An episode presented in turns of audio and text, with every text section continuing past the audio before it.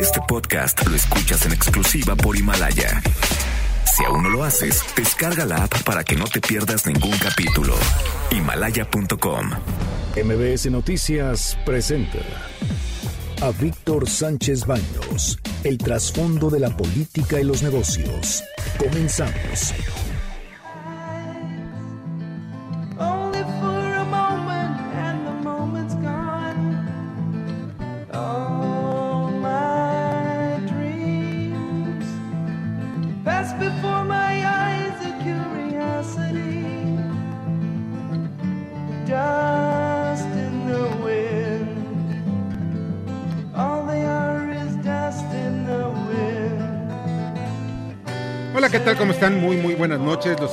Mucho afecto. Soy Víctor Sánchez Baños en MBS a través de la frecuencia 102.5 de FM desde la Ciudad de México. Acompáñanos durante una hora para que juntos analicemos y discutamos. Y también, pues estamos viendo, analizando muy a fondo lo que está pasando en los asuntos de poder y dinero que leerás y escucharás mañana. Sintonízanos en vivo en streaming en mbsnoticias.com, mbsnoticias.com.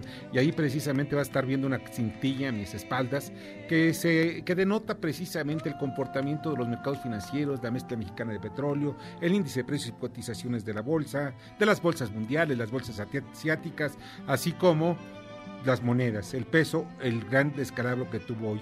Incluso llegó a cotizarse alrededor de las 10 y media de la mañana arriba de 25 pesos por dólar. Estamos viendo la fragilidad de nuestra moneda y esto nos llama la atención porque en caso de que exista alguna crisis más grave, porque esto todavía no ha acabado, podríamos llegar a otros niveles. Pero esto fue a pesar del esfuerzo que tuvo el Banco de México hoy de poner dólares en, a subasta. Así es, pero no fue suficiente. Mira, eh, cualquier dinero el mercado se lo traga. Bueno, qué bueno que estás aquí, Bernardo Sebastián. Buenas noches a todos. Y también está en la línea telefónica, le agradezco muchísimo estar todo el tiempo con nosotros, bueno, toda la hora, en, desde en algún lugar. Javier Lozano Alarcón. ¿Cómo estás, Javier? Buenas noches. Mi, mi querido Víctor, muy buenas noches a ti, a todo el auditorio de Bernardo. Pues sí, aquí encerrados, aquí encerrados. Nos vinimos a, a Acapulco en familia, mano, y pues a tratar de, de veras mantener esta dista- distancia social que nos han recomendado, a pesar de que el terco del presidente no entienda las cosas y que, pues, este, él con sus mítines y reuniones masivas. Lo que hay que hacer, pues, es este, es esta, este distanciamiento precisamente para evitar que el contagio sea mayor, ¿no? Pero bueno, entonces aquí estoy, seguimos trabajando, mañana voy a dar clases en línea a mis chavos, a mis alumnos de la Libre de Derecho. Hay que actuar con responsabilidad Así en estos es. momentos. Es lo que se tiene que hacer, ser muy responsables. Y te voy a decir por qué también. Y esto es un asunto, otra vez voy a la estadística, es que es algo petulante. Si todos nos encerramos, si no salimos, si evitamos el contacto, vamos a detectar en 15 días los problemas de coronavirus que hay en el país. Si todos estuviéramos encerrados, en 15 días tenemos detectados al 80%, entre el 80 y 90% de los casos de coronavirus. Y se pueden atender. Y se pueden atender rápidamente. Ya están detectados, se atienden de forma inmediata. Pero, pero si tú ves que siguen abiertas oficinas públicas, esto, la Junta Federal de Conciliación Arbitraje, escuelas públicas, por el amor Sí, de Dios, el tontería. presidente se atreve a hacer un, un, un- un acto conmemorativo de la expropiación petrolera, esto, sin guardar ni siquiera el menor protocolo en cuanto al- a la distancia que tiene que haber entre una y otra persona para Que son recomendaciones de su mismo gobierno. de su mismo gobierno, pero pero ya viste, ya viste, ya, ya tenemos la solución, el detente, o sea, de veras, eso es de ¿Sabes- demente, sabes? Eh, el detente es de demente, Sí, o sea, no mira, puedo creerlo. Lo que pasa es que te voy a decir algo. ¿eh? En eso sí lo critico porque pues no es una no es una postura de un jefe de Estado, pero él puede creer lo que quiera, ¿eh? Yo te voy a decir franco. pero, puede pero ser católico, no protestante, anteponer sus cristiano. creencias a la ciencia y al rigor técnico. Ah, no, bueno, lo- es porque él dice, eso es lo que a mí me protege. O sea, él puede proteger lo que quiera. Y, ¿no? y su sonrisita echando desmadre. Oye, ¿de qué se trata? Como bien acabas de apuntar, eh, llegó a estar toda la- arriba de 25 pesos. No, no, eso es lo que estamos viendo grave. Y bueno, esto se va a es más, no peor. han publicado, no han publicado el precio del barril de petróleo el día de hoy. Bueno, está a 27, perdón, espérame, estamos a 17, pero ahorita estamos, estoy porque estoy viendo la cintilla que tengo en mi espalda. Espérame un segundo, aquí lo Eh, tengo. Western Texas está a 22.94 dólares. Así es, 22.94 dólares y el, el, el- la mezcla mexicana no se ha, no se ha dado todavía No, no, no. Mezcla no mexicana a aparece. 18.78. 18.78. O sea, nos está saliendo más caro extraer que vender. Si no, ¿sabes qué nos sale más caro comprar botella, eh, aguas de botella? eh, de- No, no, ya, ya, sabes. Embotelladas. De veras, esto es una vacilada, mano. Ya viste que también esto, eh, Credit Suisse Sí. bajó el, el pronóstico de crecimiento económico para, para este año Sí. es de menos 4%. Y yo creo que se están viendo conservadores. ¿eh? Bueno, yo estuve platicando hoy precisamente con varios eh, analistas, hubo una reunión de unos analistas que son los que surten de información, son los que hacen la encuesta del Banco de México, le están ubicando la caída de la economía mexicana entre 4 y 12%. Pues sí, O sea, y no lo creo disparatado. el guamazo que tuvimos en el 2009 fue de 6%. Y mano. esto también Entonces, tiene que ver con el entorno mundial. O No, a ver, es que aquí es la combinación, Así es, ¿sí? O sea, esto sí es entorno mundial. Claro. Sabíamos que venía difícil, no nos imaginamos la crisis del coronavirus tan tan tan fuerte, pero las estupideces que empezaron desde el año pasado con decisiones internas y que no tenga la capacidad y la estatura este presidente para decir, ¿saben qué? Necesitamos dinero, necesitamos financiar a las pymes, darles avales, necesitamos mantener con empleo temporal a la gente. Eh, bueno, y cancelo el tren Maya, cancelo la refinería de Dos Bocas. No, siga adelante con sus terquedades.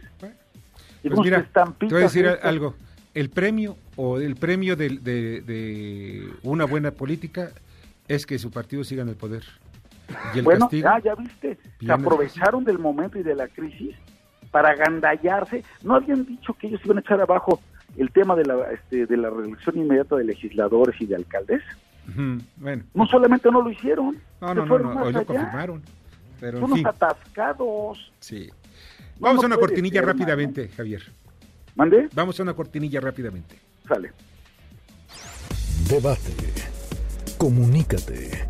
Comenta a Víctor Sánchez Baños en MBS. Twitter, arroba B. Sánchez Baños y arroba MBS Noticias. Y todo el mundo quiere saber más del coronavirus. De verdad es poca la información que se tiene, pero no es privativo de México, sino también de todo el mundo. No se sabe cuál es el tratamiento, no se sabe cómo colocar a un paciente, no se sabe absolutamente nada y no nos han dicho. Ni, no se lo dicen tampoco al pueblo, a los pueblos, a las sociedades de Europa, ni de Asia, de ninguna parte. Eh, en unos países atienden a los enfermos con un medicamento para el paludismo, otros con un medicamento contra el SIDA, otros con métodos tradicionales chiles, en fin, no hay un medicamento que sea universal. Están atendiendo. Ya se tienen tres vacunas, una china, una europea y otra estadounidense, pero ¿saben qué? Falta probarse en seres humanos. La numeralia. En México hay 118 casos confirmados, 314 sospechosos y 787 negativos. La, isla- la estadística está emparejando el porcentaje de hombres y mujeres en estos momentos eh, pues existe 41% de mujeres y 59% de hombres. En el mundo, 219.289 casos confirmados. Ayer todavía no llegamos a los 200.000. Vein- Más de 20.000 se dieron ya en las últimas 24 horas. Y mil Suma- muertes también en las últimas Sí, 24 horas. en las últimas 24 más de mil muertes y lo que ocurrió también que Italia Italia registró lo que no había pasado en China, 250 muertos en un solo día. Hay en estos momentos casi 9 mil muertos en el mundo, 84 mil 801 casos recuperados. China reporta, y esto es lo que están ellos diciendo, y muchos tienen dudas. China reporta solo 34 casos nuevos. Todos dicen ellos son importados de otras regiones. Los mexicanos en el extranjero, principalmente Europa, Ecuador, Perú, eh, Alemania, Argentina, Italia, Francia y España y otras naciones están varados. Se tiene, y ayer lo mencionamos precisamente en el programa, hay alrededor de 1.700 mexicanos, que cuando se tiene, es un número aproximado de mexicanos que están varados fuera del país y están solicitando a la Secretaría de Relaciones Exteriores apoyo. No se sabe el número exacto, pero lo que sí es muy claro que hay embajadas que ya bajaron la cortina. Sus embajadores lo primero que hicieron es volar a México, ahí se quedan, ¿no? Salieron de los países que tienen la responsabilidad de estar ahí atendiendo a mexicanos y volaron de inmediato a México. No siguieron el, el, el ejemplo que dieron los músicos del Titanic que tocaron hasta que se hundió el barco. Sí, Esto sí ha aplicado sí. la de sálvese quien pueda. Sí, por ahí dicen que los primeros en, en huir de los barcos cuando se está hundiendo, ya saben quiénes son. Varias embajadas mexicanas están cerrando sus puertas. Por ejemplo, el caso concreto de Lima, Perú y de Buenos Aires, Argentina. Grandes centros de eh, autoservicio en el país como Costco, Sam's y otras tiendas desde muy temprano hacen filas muchas personas para tratar de llevarse entre una, una caja de alcohol, perdón, una botella de alcohol, desinfectante, cloro y sobre todo sigue la demanda que nadie entiende de papel de baño y toallitas sanitarias. Los clientes que llegan a hacer colas hasta de un kilómetro y medio, sí, y esto es algo loquísimo, pero pues así está ocurriendo. Los mercados financieros vivían momentos negros. Nueva York cerró sus operaciones temprano para frenar, frenar su estruendosa caída que llevaba del 7%. Fue la cuarta vez en dos semanas. Al final se estabilizó en una caída de 6.3%. La bolsa mexicana se derrumbó 3.61% y Europa sigue en caída y ya abren las bolsas de, Asia también en caída. Algunos especialistas bursátiles, estuve platicando hoy en la mañana, recomiendan cerrar las bolsas entre dos semanas y hasta tres meses. No va a pasar nada y sería lo menos dañino para la economía de muchos países. Y pues ya ponen como ejemplo la bolsa de Nueva York cerró en 1914, el Dow Jones por cuatro meses, en 1933 por dos semanas y en el 2001 por el ataque a las Torres Gemelas cuatro días y no pasó absolutamente nada. Las bolsas lograron otra vez su nivel normal. El Banco Central Europeo lanza un plan de emergencia para frenar el, el embate de la pandemia de coronavirus mediante la adquisición de activos públicos y privados con 750 mil millones de euros y estará en vigor hasta finales del 2020. Mañana les platicaré qué es lo que está haciendo cada país. Y saben una cosa, sigue México únicamente invirtiendo 150 millones de dólares. Estamos viendo otras naciones como el caso de Argentina y Brasil que están miles de millones de dólares invertidos para qué? Para recuperar su economía, para recuperar la como Irán que ya están extremadamente empobrecidas por esto que ya le pidieron al Fondo Monetario Internacional 5 mil millones de dólares y también pidieron ayuda a todos los demás países. Claro. En otras informaciones, han muerto nueve personas por el medicamento contaminado en las diálisis en un hospital de Pemex de Villahermosa, Tabasco.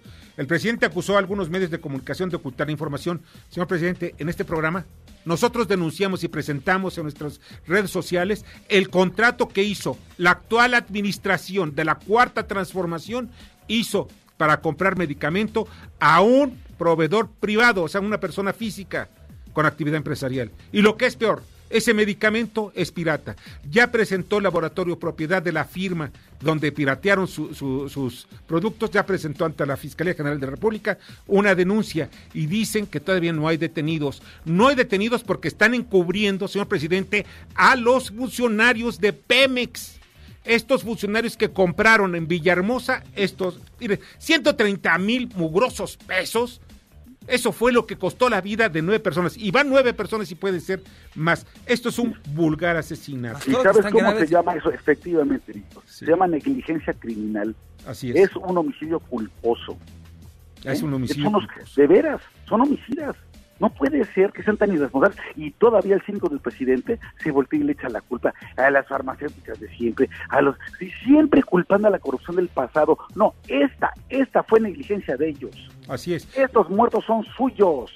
Sí, y no sí. se vale que les dé la espalda y que en un día como hoy de la explotación, de la Universidad de la Explotación Petrolera, se refiera tan ligeramente al caso. Claro. Es, es el colmo de veras de la indolencia y de la incompetencia. Vamos a ver qué es lo que dijo Andrés Manuel López Obrador en la expropiación petrolera. Eso sí, que se oiga bien y que se oiga fuerte. Ya se terminó con el periodo privatizador. Nunca más esa pesadilla. Yo nada más me pregunto de dónde van a salir los recursos que se van a invertir en Pemex. ¿De qué? ¿Del presupuesto? ¿Cuánto vamos a estar descalabrados fiscalmente? Donde tenemos que utilizar recursos fiscales para impulsar a más, a, miles, decenas de miles de empresas, MIPINES y, pymes, que se encuentran en situación, van a encontrarse en situación, pero de, a punto de quebrar y de que perdamos 8 millones de empleos. Bueno, fíjate, fíjate, Víctor, lo que estás diciendo es muy importante. A ver, no se necesita ser un genio para saber que si la economía no va a crecer, sino que se va a caer, va a decrecer.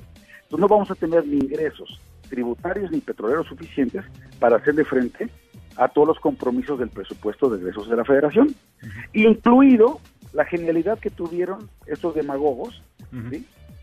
de elevar a rango constitucional los programas sociales de la 4T. Bueno, y decir pero, que ¿sabes? tienen que incluso ir aumentando los ingresos conforme a la inflación.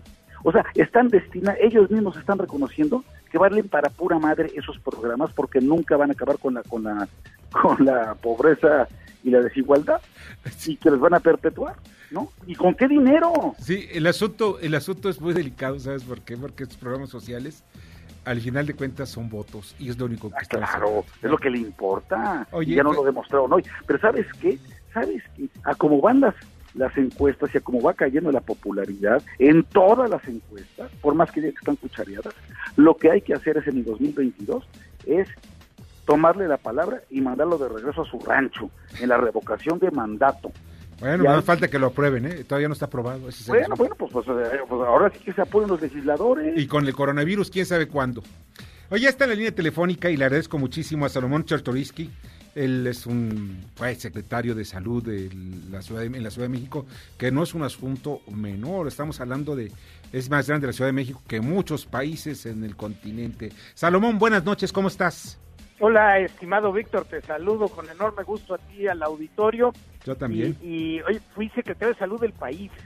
Tienes toda la razón, perdón. Perdón, perdón. que- Me- me- estoy perdón estoy así como Fui que... secretario de Desarrollo Más en nuestro de gabinete, de. Víctor. Cierto, sí, fue el, el gabinete. de- eh, sí, tú también estuviste en el gabinete, fue compañero tuyo de gabinete. Fuimos Con mi colega de ahí, con, mi querido Javier, por supuesto. Por Sí, supuesto. No, te, te pido una disculpa. No, no, no, qué bueno que me pero- hiciste la observación para no caer, no caer en los errores. Los errores no se permiten y cuando se cuando se cuando ocurren hay que corregirlos de No, inmediato. no, no, perdóname, Víctor. No, no, perdóname tú. Con enorme gusto. Yo lo sé, mi hermano, y muchas gracias. Oye, Salomón, eh, pues estamos viendo en estos momentos, pues dimes, diretes de que si estamos haciendo las cosas bien, de que se las estamos haciendo tarde, de, bueno, infinidad de cosas. Lo único que yo quiero sa- saber como, como todo ser humano a pie es qué es lo que estamos viviendo, que es algo inédito, y cómo vamos a superarlo. Miles, cientos de miles, quizá millones de mexicanos sufrirán la pandemia y también millones de mexicanos sobrevivirán. Pero ¿qué es lo que nos espera? Mira, mira, Víctor, a ver, déjame ir por partes. Sí, claro. Eh, en una crisis sanitaria no hay algo más relevante que una autoridad que hable con transparencia, con certeza y que marque las directrices de lo que se debe de hacer y lo que no con toda puntualidad. Y que haya la confianza de la ciudadanía para que esas directrices sean el mandato que nosotros obedezcamos porque respetamos y confiamos en la autoridad sanitaria. Claro. Es, esa es la línea que hace que se puedan llevar a cabo las actividades y las, las cosas que llegaran a ser necesarias para poder combatir, primero contener, después mitigar, eh, atender a los pacientes y por supuesto pues después este empezar a, a- hacer la, la, la normalidad de la vida. Bueno, el problema que tenemos hoy en nuestro país es que las directrices que nos ha dado eh, nuestro gobierno han sido muy poco claras. Y, y, y no solo han sido poco claras porque, digo, no nada más como un asunto este, aislado en que si, te, si, si supieras exactamente lo que tienes que hacer, pues, pues no hay bronca. Claro. Pero, pero, pero el problema es que ellos son los responsables de, de decirnos y de marcarnos eh, eh, las líneas. Porque, porque déjame decirte, en estas cosas siempre hay una tensión muy profunda en el equilibrio que se debe de encontrar entre lo racional, lo sensato, con el miedo que genera y pues, pues la ansiedad que te da el sobreactuar. Y por eso esa decisión de dónde está el equilibrio tiene que ser de las autoridades. Claro. Cuando no hay ese mandato con claridad, con transparencia, con dirección clara, entonces pues los actores políticos, públicos, eh, privados, sociales, empiezan a tomar sus propias definiciones. Es decir, si el gobierno, la autoridad sanitaria, no fue específico, no aclaró, no dio las directrices de qué tenían que hacer las universidades, pues es natural que un rector empiece a tomar medidas cuando escucha No que esas medidas se están tomando en otras partes del mundo. Claro. Y vaya, venga el rector que no haga caso a lo que hizo el otro rector y que de repente pues ahí hay un problema. Se vuelve una espiral en donde ya quien está actuando es la sociedad antes que la autoridad sanitaria. Fíjate que aquí es todo que la- el, el éxito, el éxito que ha tenido Corea del Sur es que la gente tiene confianza en sus autoridades, que ve que hay una uniformidad. Si toma una decisión es porque hay un comité de salud precisamente en Corea del Norte, del Sur, perdón, eh, que dice en estos momentos no no hay nadie que va a utilizar el metro y nadie lo utiliza. Nadie utiliza el transporte colectivo, se lavan las manos, son respetuosos de las normas marcadas por el gobierno. Por supuesto, y fíjate que nosotros hasta el día de hoy parece que se anuncia que ya mañana sesionará el Sí. Consejo de Salubridad General, que es el- la máxima autoridad sanitaria, un órgano constitucional que tiene una importancia mayúscula, no solo porque ahí eh, en su seno este, convergen eh, muchas de las secretarías de Estado que tienen que estar involucradas en esto, Claro. hay representación por regiones de los gobiernos estatales, están las academias de medicina, de pediatría, la mexicana de cirugía, están las universidades, la UNAM, el POLI, están eh, representantes, por ejemplo, de la Asociación de Hospitales Privados. Y, en, y las decisiones que tome el Consejo de Salubridad General son obligatorias y generales. Entonces, pongo un ejemplo. Cuando sale nuestra autoridad educativa con las secretarias y los secretarios de los estados y deciden que el 20 de marzo será el último día de clases y salen entidades federativas a hacer otros anuncios, sí, la decisión se hubiera tomado en el seno del Consejo de Salubridad General, por supuesto, con el acompañamiento de las autoridades educativas. Esa fecha hubiera sido un mandato general y obligatorio. Claro. Y de esa manera nos vamos ordenando, unificando y actuando como los coreanos, pues de manera muy disciplinada y, y- y vaya que se necesiten estas cosas. Lo- Oye, lo este consejo, diría, Salomón, eh, este Víctor, consejo tiene sí. su origen en la Constitución. en la Constitución. Sí, o sea, y- están violando la Constitución al no ponerlo en práctica desde hace desde hace más de dos semanas. desde Mira, hace dos meses. están desperdiciando la más importante herramienta que se tiene para coordinar estos esfuerzos. Fíjate, eh, eh, eh, por ejemplo, para, eh, y bueno, está Javier, que pues, es abogado experto en esto, pero Sí. solo hay dos razones o dos espacios donde se pueden eh, eh, declarar estados de excepción eh, e interrumpir garantías individuales por, por, causas de seguridad nacional o por causas de emergencia sanitaria. Así y es. cuando hay una emergencia sanitaria, ¿quién hace esta declaratoria? Y quien puede declarar estado de excepción es el Consejo de Salubridad General, Víctor. Ahí radica su importancia. Si me permiten- me permiten cosas un comentario. Sí, Sí, claro. por favor, por favor. Mira, lo que está diciendo Salomón es que es el Consejo de Salud General. Es, vamos, el presidente de la República está obligado a acatar las recomendaciones o decisiones de ese Consejo. De ese tamaño, de ese nivel constitucional, es esto. Entonces, es precisamente para evitar que cuando un ignorante o terco no quiera entender las razones de la Organización Mundial de la Salud y de otras entidades y de las mejores prácticas internacionales, para eso tienes ese consejo, que es muy plural y de expertos y de técnicos y de rigor y de ciencia.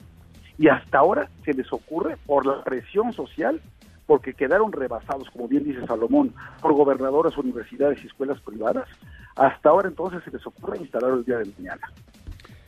Pues vienen las cosas muy, muy, muy tensas y esto apenas es el principio. Así que, pues, mi querido Salomón, espero que nos pues, sigas acompañando en el programa. No, hombre, yo encantado. Y mira, este, yo nada más terminaría con Sí, dos claro, por comentarios, si me los permite. Adelante. y Javier. Además de las medidas eh, adecuadas que tienen que ser dictadas por la autoridad, que ojalá y sea el propio Consejo de Salubridad General el que las tome, esas medidas se tienen que comunicar bien. Porque cuando se gana el espacio de la comunicación a la autoridad, también empiezan los miedos, también empieza la información que no tiene filtro y también empezamos a tomar decisiones, pues ahora además en la época en la que nos llega por WhatsApp cualquier cantidad de cosas en que los espacios informativos como el tuyo se llenan este, de opiniones porque la autoridad no los está ocupando. Es. es. decir, si tú le hablaras ahorita a, a la Secretaría de Salud y preguntaras quién es el vocero que puede tomarme una entrevista para que nos indique cuáles son las directrices, te van a decir que no hay nadie. No, y no entonces, pues nos llamas a nosotros, humildemente tratamos de, eh, eh, de informar, pero tendría que ser la autoridad la que llenara los espacios. Y por último diría, es la autoridad la que tiene con su ejemplo que ser congruente Pues con sí. las directrices que marca. No puede ser que se nos pida que no nos saludemos, que no nos abracemos, que no nos besemos y que sea nuestra autoridad la que siga este pues pues sin seguir lo que la autoridad sanitaria nos indica. Hay que ser congruentes porque es el ejemplo lo que puede hacer que después tengamos confianza y que les hagamos caso. Así es, mi querido Salomón, de veras. Yo estoy preocupado y creo que muchos mexicanos, la mayoría estamos muy preocupados y que te- pretendemos ocuparnos, pero necesitamos la guía del líder. Y si el líder, pues, eh, y sobre todo, como tú estás diciendo, la política de comunicación debe ser uniforme. Hoy no hay política de comunicación. No necesitamos un improvisado que nos esté dando la política de comunicación. Necesitamos alguien que sea un profesional, especialista y en estos momentos especialista en asuntos de salud. Salomón, pues te repito, estamos aquí pendientes. Espero que nos hagas el favor de, de pues, acompañarnos para darnos más luz sobre estos asuntos. Con muchísimo gusto, Víctor, te saludo con enorme placer y un abrazo a mi querido amigo Javier. Muchas Igualmente gracias. para ti, Salomón. Gracias. Muy buena noche. Hasta luego. Buenas noches, que la pases muy bien. Salomón Chertoriski, exsecretario de Salud. Y vamos eh, a una breve pausa. Y después de la pausa hablaremos con Laura Palomares, quien es especialista en medicina biomolecular de me- melecu- melocu- me- biomolecular del Instituto de Investigaciones Biomédicas de la UNAM. Vamos con Jorge Gordillo a su comentario. Buenas noches, Víctor. Nada parece capaz de calmar a los mercados. A pesar de las medidas para enfrentar el coronavirus, tanto en lo sanitario como en lo económico, no paran de multiplicarse. Persiste la sensación de que falta mucho por vencer al virus. Y mientras esto siga siendo, los mercados financieros continuarán dominados por descensos, la incertidumbre y la volatilidad. Prueba de ello está el índice VIX de volatilidad. Es un índice llamado de miedo, que sube el 12% hasta 85 puntos y cotiza en máximos de todos los tiempos, incluso por encima de los niveles registrados en la crisis de 2008. En Estados Unidos los tres principales índices bursátiles vuelven a caer de forma significativa. Eh, Wall Street ha tenido que volver a cerrar durante 15 minutos ante la magnitud de los de las caídas. Es la tercera vez en menos de dos semanas que se activa este mecanismo. Poco ayudó que la Fed siga intentando mejorar las condiciones de liquidez en el sistema financiero estadounidense. Hoy las autoridades relanzó un programa utilizando en la última crisis financiera para permitir a los distribuidores autorizados pedir prestado dinero respaldado por algunas acciones, deuda municipal o bonos corporativos de mayor calificación. La Fed ofrecerá financiación con vencimientos de hasta 90 días y estará disponible el 20 de marzo de 2020, en una vigencia durante al menos seis meses y puede extenderse según lo requieran las condiciones. En el caso de México ya son 12 jornadas consecutivas de caídas del peso mexicano, alcanzando por momentos un nuevo mínimo histórico arriba de los 24 de spot, mientras la bolsa retrocedía en línea con sus pares estadounidenses debido a los persistentes temores por los impactos económicos del virus. Y por supuesto el declive fuerte en los precios del petróleo. Por instante de la jornada, la, la moneda mexicana recortó algunas pérdidas a partir de que el Banco de México comenzó a subastar durante la sesión dos mil millones de dólares en su programa de coberturas cambiarias, en donde solo se asignaron 1.531 millones. Sin embargo, este tipo de medidas, bajo las condiciones actuales, han tenido efectos limitados y temporales. Es difícil en este momento mantener poner un techo a donde lo podría alcanzar el peso bajo las condiciones de incertidumbre y miedo, pero eh, de alguna manera la búsqueda de las autoridades en los países desarrollados y en la búsqueda de la vacuna. Estamos esperanzados todos que esas sean las condiciones que pongan un alto a estas caídas tan fuertes en los mercados financieros, que nosotros pensamos que estamos viviendo los peores días de, de esta crisis en el sector financiero. Mañana veremos los peores días en el sector económico cuando empiecen a salir los datos de qué tan afectados ha sido la economía con la búsqueda de la contención del virus. Hasta aquí mis comentarios del día de hoy, Víctor. Buenas noches. Escuchas a Víctor Sánchez Baños. Vamos a una pausa y continuamos. Víctor Sánchez Baños en MBS Noticias. Continuamos. Muchas gracias que continúen con nosotros en EBBS. Miren, eh, hay un, un comentario que nos llegó y me quiero corresponderlo. Generalmente no respondo a estos comentarios, pero hoy sí y en especial lo voy a decir. Ricardo, que no dejen ni sus apellidos. Víctor, ya deja de criticar a Obrador. Diario es lo mismo. Así no funciona esto. Ya mejor le cambio de estación. Bueno, si ya le cambiaste de estación no vas a escuchar lo que te voy a decir. No estoy criticando a López Obrador. La verdad de las cosas, yo conozco a Andrés Manuel desde 1984 no somos amigos, tampoco tengo una relación de, de, de, cuate, cuate, cuate con él, pero lo conocimos cuando él era incluso priista. Y miren ustedes, no es un asunto en contra de Andrés Manuel López Obrador. Estoy hablando de la política y creo que también esto implica que el programa no está orientado a criticar a una persona, está orientado a presentar nuestros puntos de vista sobre las políticas públicas. No se trata de criticar a un gobierno nada más por criticarlo. Posiblemente estemos equivocados y por eso escuchamos otras voces, otras expresiones, otras opiniones. Hoy, en el caso concreto de, de, de Javier Lozano, pues él tiene su, su, punto de vista y es muy pe peculiar y, y, muy respetable, como yo respeto también a todos aquellos que se dicen, se dicen fifís y que están, que, que se dicen fifís o que se dicen chairos. El asunto es el siguiente, buscamos un México mejor. Y hay que escuchar todas, todas, todas las expresiones y opiniones. Y repito, si yo quisiera, de verdad, la verdad, yo quiero más bien un México en donde el presidente de la República tenga un exitoso sexenio y que le vaya muy bien como gobernante, porque le iría muy bien al país. Creo que en eso estamos de acuerdo, ¿no crees, Javier? Mira, sí, sí estamos de acuerdo, pero también hay que ser pues, muy críticos porque es una democracia y gozamos de libertad de expresión. Claro. Y el público de derecho a la información y sobre todo en momentos de una crisis, de una pandemia como esta. Decías hace un momento que hay un problema de comunicación social y política en la Secretaría de Salud. Y es absolutamente cierto. A ver, lo reto aquí a nuestro auditorio que me digan el nombre del sector de salud o cuando le han oído la voz, la voz. Y luego el subsecretario que tiene aquí a López Gatel, que medio se estaba defendiendo ahí, sale con su vacilada que la el contagio y la fuerza del presidente, ¿no? Que, que es moral, moral, y no es de contagio. Sí.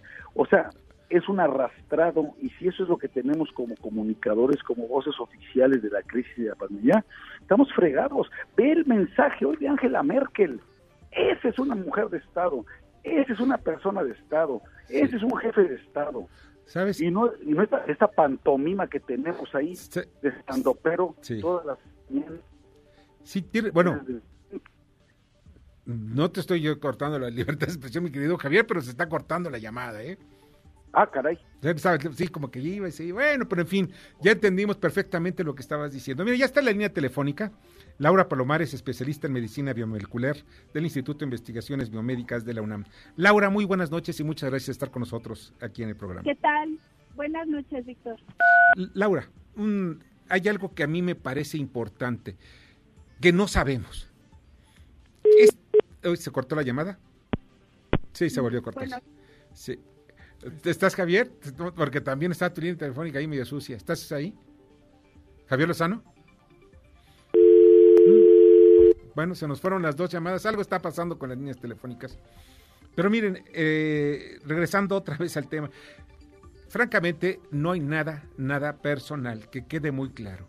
No hay nada personal ni tampoco ideológico. Mientras el gobierno maneja todo con ideología, nosotros no pretendemos meter la ideología, simple y llanamente nuestras opiniones como periodistas. Y también se le ha, bueno, se le ha cuestionado un poco todo lo que sus acciones, pero yo creo que la sociedad hasta el día de hoy ha trabajado de una manera correcta la ciudad mexicana. Yo sé de muchas familias que ya desde el lunes de, la de esta semana ya están en cuarentena. Ellos se tomaron ese esa necesidad para evitar contagios y por, ah, pues como método de protección familiar. Claro. Ya está en la línea telefónica ahora, sí que bueno que ya le recuperamos a Laura Palomares y también Javier Lozano, qué bueno que ahora te recuperamos. Estaba allí regresando.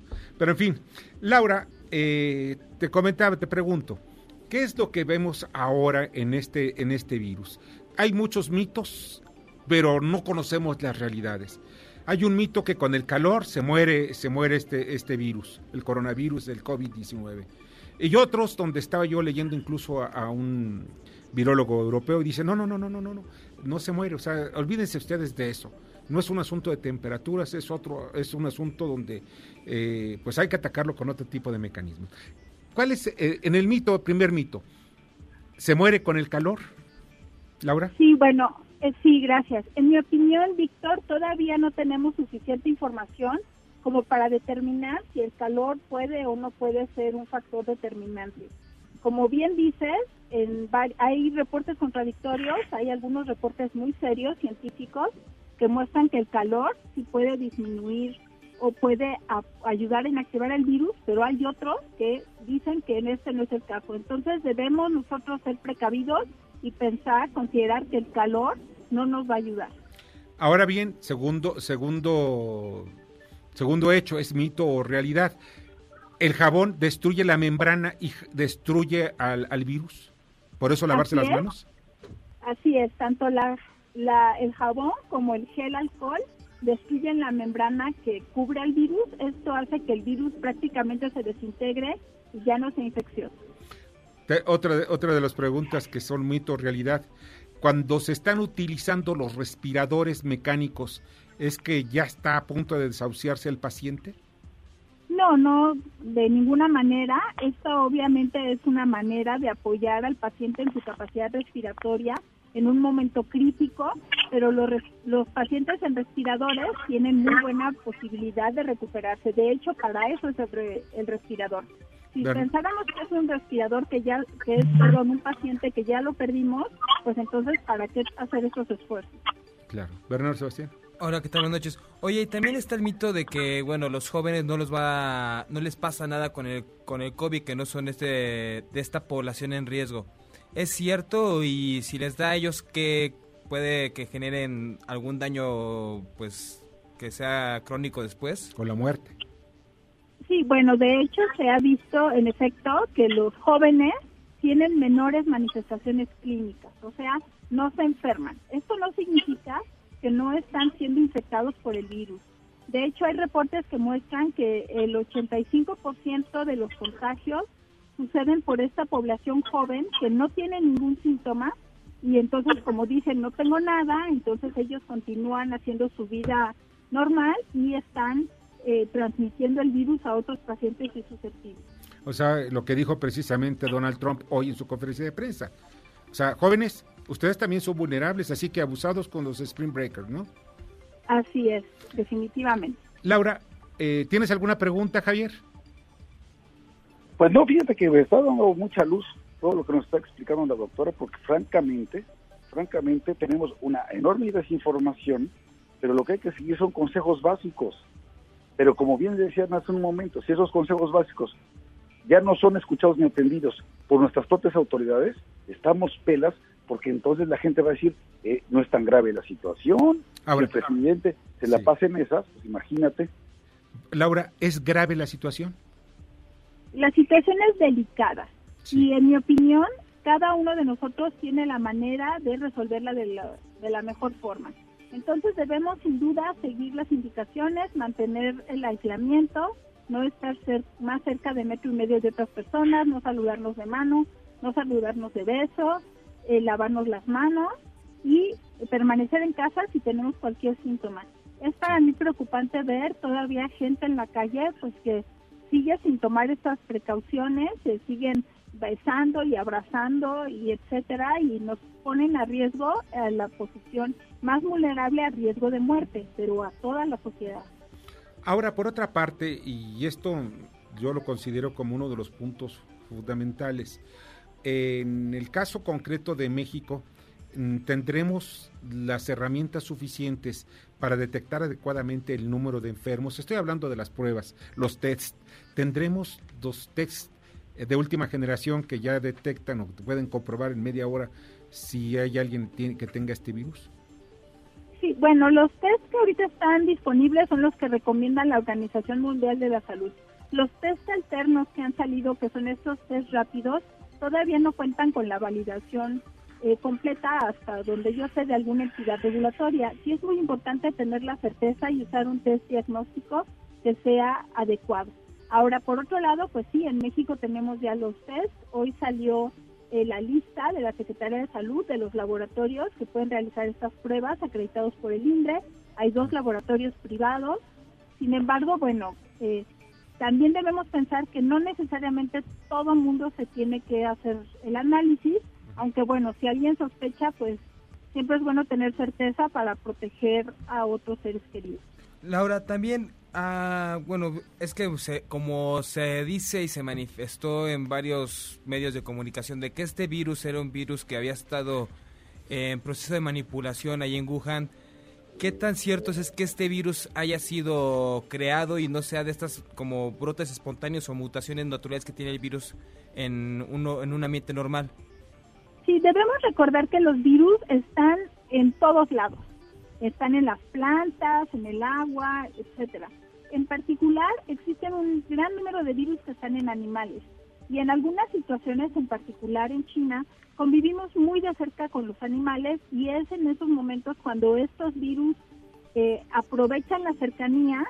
Básicamente el humano se expone a cantidades de virus muy altas, entonces un virus que normalmente no infectaría al humano encuentra el camino para infectar al humano y el problema es que como el humano no lo reconoce, no se puede defender contra esos virus y eso es lo que causa este tipo de pandemia. Hay un todo un estudio genético de estos virus que muestra su origen desde el huésped animal. Entonces la probabilidad de que este virus haya sido manipulado por alguien es realmente muy baja. Bueno, pues eso es muy importante. Laura, pues estamos, Laura Alicia eh, Palomares, eh, pues esperamos estar en contacto contigo y conforme se vaya conociendo más de este virus, pues eh, eh, para entenderlo, que eso es muy importante y que todos estemos informados, pues estaremos molestándote. ¿Te parece bien? A tus órdenes, Víctor. Qué Buenas amable noches. eres. Muchas gracias, la, Buenas Laura noches, Alicia. Javier. Javier.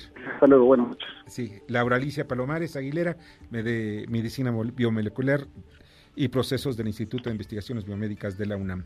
Y vamos a un breve corte y después del corte platicaremos con Oliver Patch, ma- ma- Management, eh, director de Consulting Division México de Hispanic Latam, Qatar.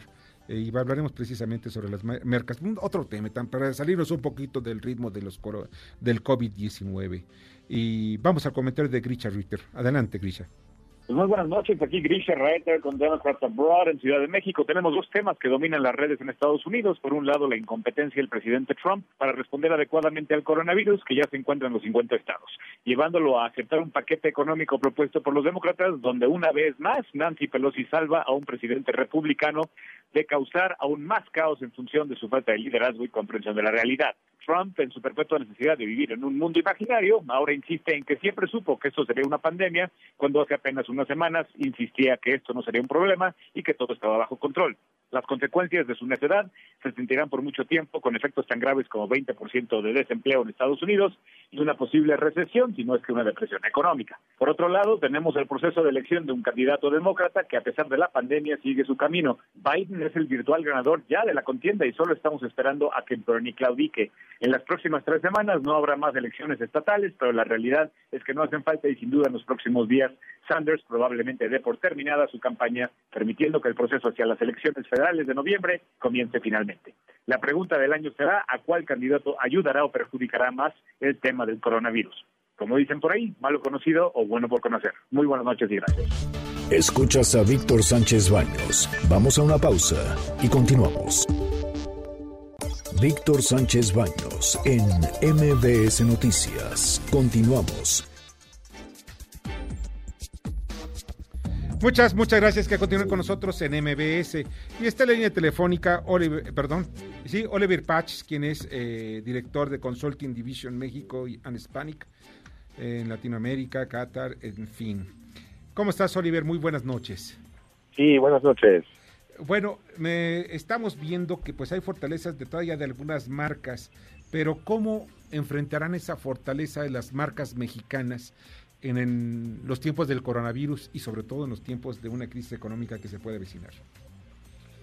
Sí, efectivamente eh, son tiempos de mucha incertidumbre, eh, mucha volatilidad en los mercados, como se puede analizar. Sí. Y, y aquí, pues, los, las marcas, tanto en México como en la región, en América Latina, lo que van a experimentar cada vez más son desafíos eh, políticos, económicos, que al final se traduce en la conexión que hay entre la marca y lo que significa para el consumidor y el crecimiento financiero de las empresas. Eh, y, y eso lo que lo que genera son por un lado muchos desafíos, pero también lo que podemos ver son oportunidades para estar muy muy de cerca con el consumidor y darle mucha certeza y seguridad. Lo importante es certeza y seguridad, o sea, el Estado de Derecho. Sí, efectivamente, las marcas al final son fuente de, de no solo de conexión a nivel de necesidades funcionales, sino también emocionales.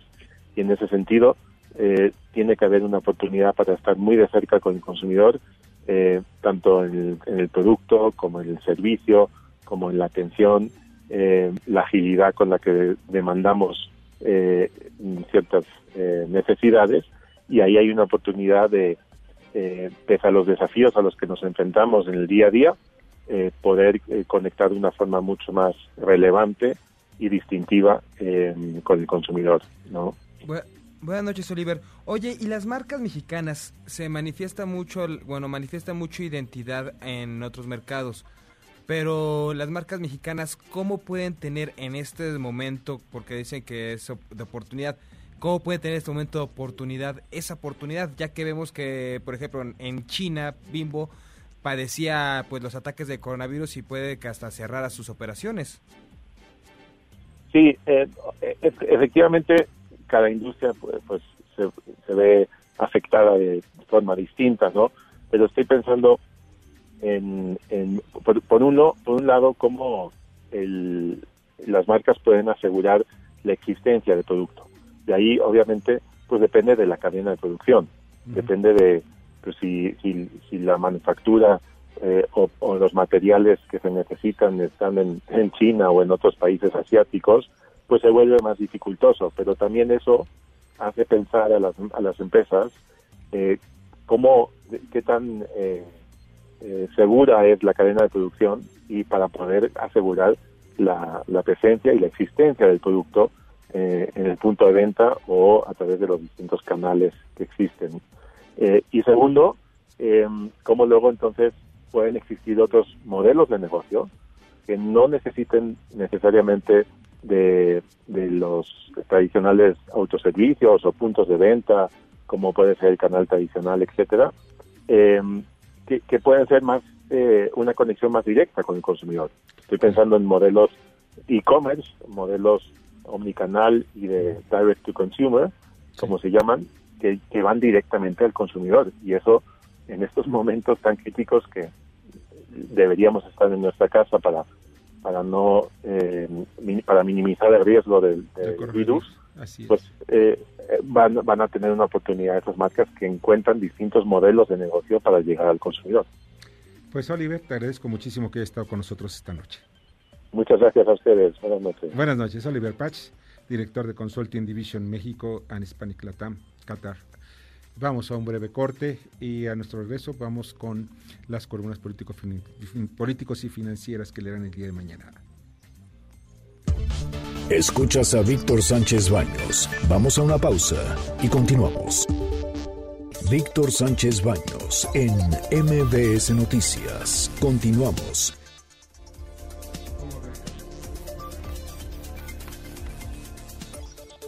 Muchas gracias que continúen con nosotros en MBS. Y vamos a las columnas político-financieras que leerán ustedes el día de mañana en los periódicos diarios de la Ciudad de México. Rogelio Varela. Muchas gracias, Víctor. Buenas noches a todos. Sigue el tobogán en los precios del petróleo y la mezcla mexicana se acerca ya a niveles de 15 dólares. Mañana en corporativo en el Heraldo de México. Gracias, Rogelio. Adrián Trejo.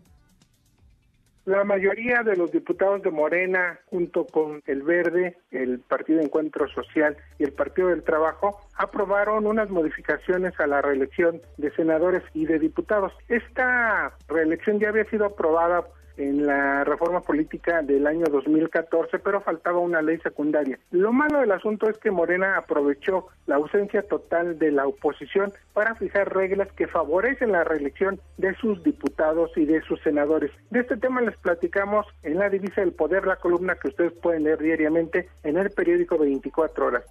Muchas gracias, Adrián. Lila Arellano. No dejes para mañana lo que puedas hacer hoy. Y hoy se exige que ya entre en funciones el Consejo Nacional de Seguridad. Es imprescindible porque será este órgano el facultado para establecer toda una estrategia que involucre a los titulares de las diferentes secretarías y sea un factor para tomar decisiones. Esto y más en Estado de los Estados de su servidora Lilia Arellano en las redes y en los diarios del interior del país. Víctor, buenas noches. Buenas noches, Lilia. Arturo Dam. Víctor, escuchas, muy buenas noches, ¿cómo están ustedes? El día de mañana en mi columna Pesos y Contrapesos en el diario La Razón, dos reflexiones en torno a la baja en el precio del petróleo. La primera, cómo afecta a Pemex y la segunda, cómo afecta a las finanzas del gobierno y cuál debe ser la reacción de la autoridad en cada uno de estos casos. Mañana, Pesos y Contrapesos en el diario La Razón. Muchas gracias, Arturo. Julio Brito ya se veía venir. La mayor parte de las empresas productoras y automóviles en México han iniciado un cierre de actividades ante las amenazas de que se agudice la pandemia del COVID-19 y la escasez de partes automotrices provenientes del extranjero, especialmente de China. Esto y otros temas en nuestra columna Riesgos y Rendimientos que se publica todos los días en el periódico La Crónica de Hoy. Muchas gracias, Julio. Mauricio Flores. ¿Qué tal, Víctor? ¿Cómo están, amigos? Gente detrás del dinero. Mañana, periódico La Razón. El tipo de cambio es una variable muy sencilla. No nos extrañe que llegue a 25 pesos por dólar. Pero ¿qué es lo que hay detrás? ¿Dónde están las fuerzas que están jalando y cuáles son las fuerzas que por otro lado lo están contrarrestando? Porque el problema no va a ser el tipo de cambio. El problema va a ser el crecimiento. Así es. Muchas gracias, Mauricio, te agradezco muchísimo. Y pues vamos a escuchar brevemente, porque Miren, no todo debe ser que vamos a dormir un poco más tranquilos, con algo ameno, porque también los mexicanos sabemos hacer chistes hasta de las cosas más inverosímiles. Bueno, hasta de la muerte, imagínense ustedes, este coronavirus no es nada. Vamos con la Macarena o cuarentena. Ya eché a lavar blue jeans y camiseta, ya planché, ya doblé, ya hice nudos con las medias, barrí, trapié y limpié la casa entera en cuarentena. Ya organicé archivos de la A la Z, ya escribí, ya leí, vi 10 películas viejas, ya hice ejercicio y ya cociné la cena en cuarentena. Ya escuché música y revisé las redes, me metí a internet a pagar los recibos, ya colgué dos cuadros. Bueno, que los mexicanos somos bueno, bien creativos. ¿Cómo ves, mi querido Javier? No, bueno, pues es un poco de humor para tratar de dormir menos deprimidos, ¿no? Sí, porque mira, son tantas malas noticias que llega uno a dormir y hay... Mira, si yo voy con el estrés, ya estoy a punto de dormir, empiezo a, despierto, caray, a ver qué fue lo que pasó durante la noche, qué fue lo que pasó con el, con el coronavirus en Asia, en Europa. Oye, pues tranquilos, ya, lo que va a pasar va a pasar. ¿Y sabes qué? ¿Qué sabes qué me gusta mucho? Nomás un comentario de 15 segundos. Cómo los portales, cómo las páginas de la Metropolitan Opera House, de la Filarmónica de Berlín, de la Casa de, este, Estatal de Ópera de Viena, tantos otros eh, músicos como Jojo Ma, etcétera, están poniendo gratis en streaming sus obras, sus conciertos, las óperas, etcétera, para que estando en casa puedas seguir disfrutando de estas expresiones artísticas. Me parece que es una extraordinaria idea. Y fíjate tú que eres un melómano de, eh, de, de, veras fuera de serie, mi querido Javier. Hay un tema que a mí me parece interesante. Pueden encontrar en YouTube y en algunos en streaming, pues eh, algunas óperas con sus subtítulos en español. Claro. Para que la vayan siguiendo. Y aquellos que tienen la primera experiencia la van a, la van a apreciar en forma increíble. Por supuesto, por supuesto. No sabes cuánto te agradezco que hayas estado con nosotros esta noche. Estoy a la orden, como siempre, un fuerte abrazo a ti y a todo el auditorio. Bueno, abrazo virtual a todo el auditorio. De codito. ¿Eh? Muchas gracias, Javier. Gracias. Víctor. Hasta luego. Buenas noches. buenas noches. Muchas gracias, Javier Lozano. Bernardo Sebastián, muchísimas gracias. Gracias a todos ustedes. Gracias a todo el equipo, en la producción a Jorge Romero, en la información a Carmen Delgadillo, en la redacción a Fernando Moctezuma, quien ya no está ahorita aquí con nosotros, ya lo pasamos del otro lado para no tener contacto. eh, por eso de los bichos, ya saben ustedes. En, la, en los controles está Héctor Zavala. Muchas gracias, mi querido Héctor. Yo soy Víctor Sánchez Baños. Deseo que pase una noche sensacional y que no tengan pesadillas con los coronavirus. Las opiniones vertidas en este programa son única y exclusivamente de estricta responsabilidad de quien las expresa. MBS Noticias presentó a Víctor Sánchez Baños, el trasfondo de la política y los negocios. Este podcast lo escuchas en exclusiva por Himalaya. Si aún no lo haces, descarga la app para que no te pierdas ningún capítulo. Himalaya.com